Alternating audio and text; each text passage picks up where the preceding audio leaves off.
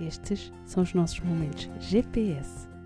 A sugestão é que os possas utilizar como ponto de partida para uma reflexão e talvez reformulação das tuas coordenadas. Nesta viagem da parentalidade não conjugal e do divórcio consciente, recalcular a rota é essencial e desfrutar do caminho também.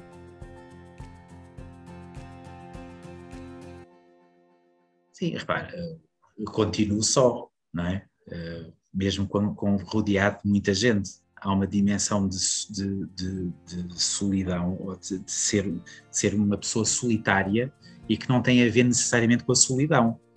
É? Uma pessoa pode ser solitária e não, não, não, não estar só.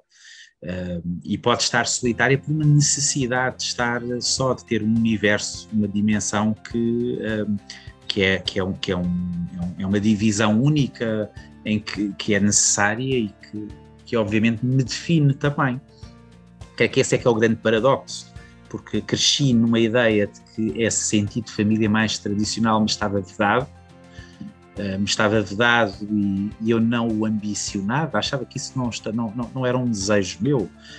E, e, de repente a vida propõe uh, uma coisa impensável se eu me colocasse há 30 anos, não é? Que é estar transformado aqui numa espécie de, de capitão Von Trapp de música no coração, com uma data de filhos, uh, com uma ideia de família de facto muito presente, com uma árvore de Natal uh, e com a casa cheia. Uh, e de repente alguém que não ambicionava isso e não queria isso e que fugia isso a sete pés, não é? Fugia dessa ideia de, porque no fundo essa ideia era a antítese dessa dimensão solitária de que eu necessitava. E, eu, eu, achava que as duas coisas eram contraditórias quando tinha 20 anos, 22, 25, ainda por cima, quando trabalhava como jornalista em, em, em, jornais diários, em que se trabalha 16 horas por dia e quando se trabalha eh, tanto tempo e ainda por cima se tem esta dimensão, eh, tudo na vida parece muito difuso, tudo é arrastado por essa voragem de viver muito depressa e eventualmente até de morrer muito depressa. E portanto depois a vida faz o que é suposto fazer e, eh, e as coisas acabam por se uh, por, por, nos surpreender e, e, e, também porque nos mudamos ao longo da vida, somos vários ao longo da vida, uh, somos, somos muitos, reencarnamos em vida várias vezes e, isso é muito bonito. E isso é que torna também as relações muito interessantes e muito, às vezes, contra, contra a própria natureza, porque, porque no fundo uh, as duas pessoas vão mudando ao longo do tempo e manter uma relação uh, é sempre uma, um milagre, uma espécie de milagre, porque, porque uns anos depois de, de uns anos depois de conhecermos alguém por quem nos apaixonamos e em todas as dimensões, dez anos depois, a pessoa que está ao nosso lado já não é a mesma, e nós também não.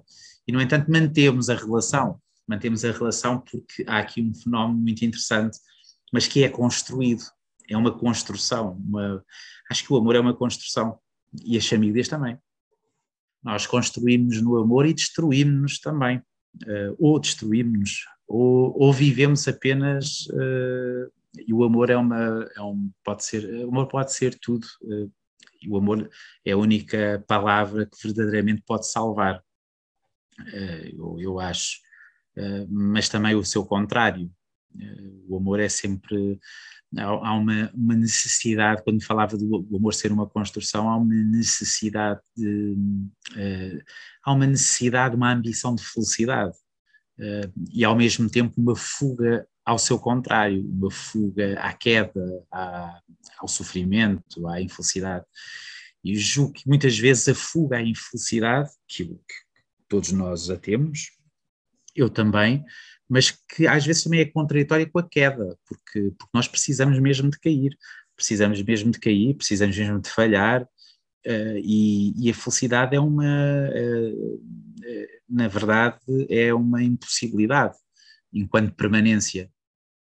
Agora, o amor sim, o amor é uma construção, mas o amor pode salvar uma relação, uma relação, uma relação é sempre qualquer coisa de mágico e de é, é que é mais, mais eu escrevi uma vez uh, a propósito sem Exupéry, que dizia no Príncipezinho que amar é olharmos, conseguimos olhar na mesma direção Uh, eu acho que isso não é verdade. Acho que amar é precisamente o contrário, é, é nós podermos adormecer de mão dada e olharmos e podermos sonhar cada um de nós o nosso sonho. Termos o nosso sonho próprio, caminharmos em sentidos diferentes, mas sempre com a presença do outro. E claro que depois eh, isto tudo parece tudo muito encadeado e tudo muito lógico. Depois a vida uh, dá-nos outro tipo de, de obstáculos e, e, obstáculos às vezes, muitas vezes intransponíveis também, mas são outro tipo de obstáculos. Muita gente que de facto acha sempre que a sua vida é única e de facto todas as vidas são únicas. Uh, e às vezes nós achamos e desvalorizamos uh, aquela coisa clássica muito portuguesa de epá, tu tens esse problema, mas problema é o outro, aquele gajo que não sei o quê, ou aquela pessoa que faz. Isso é que são problemas. E isso é uma coisa que não faz nenhum sentido, porque os nossos problemas são sempre os maiores de todos, porque são os nossos, não são os dos outros. E, e, e, às vezes um pequeno, aquilo que para os outros é um pequeno problema é às vezes um problema intransponível. E às vezes nós na vida eh, estamos sempre a, a, a pensar na porta que entraríamos em algum momento da nossa vida e que não entramos. O que é que seria da nossa vida se tivéssemos entrado naquela porta e não na outra? Uh, e, e, muitas vezes existe um sentido de pouca humildade das pessoas em relação àquilo que a vida propõe porque, e de uma desistência e de, uma, e de uma, um medo enorme de cair. Eh, e eu gosto sempre de dizer que as pessoas podem cair, que devem cair, que devem cair. Um, o problema não é a queda, é a, vontade, é, é a forma como se levantam, porque cair, caímos sempre, não é? Desde o primeiro momento em que estamos a andar, a tentar andar, uh, até conseguimos andar, não é? Mas nós continuamos como bebés, de outra maneira, mas a continuar a tatear daqui até ali. Uh, e não há que ter medo, é isso é que é viver.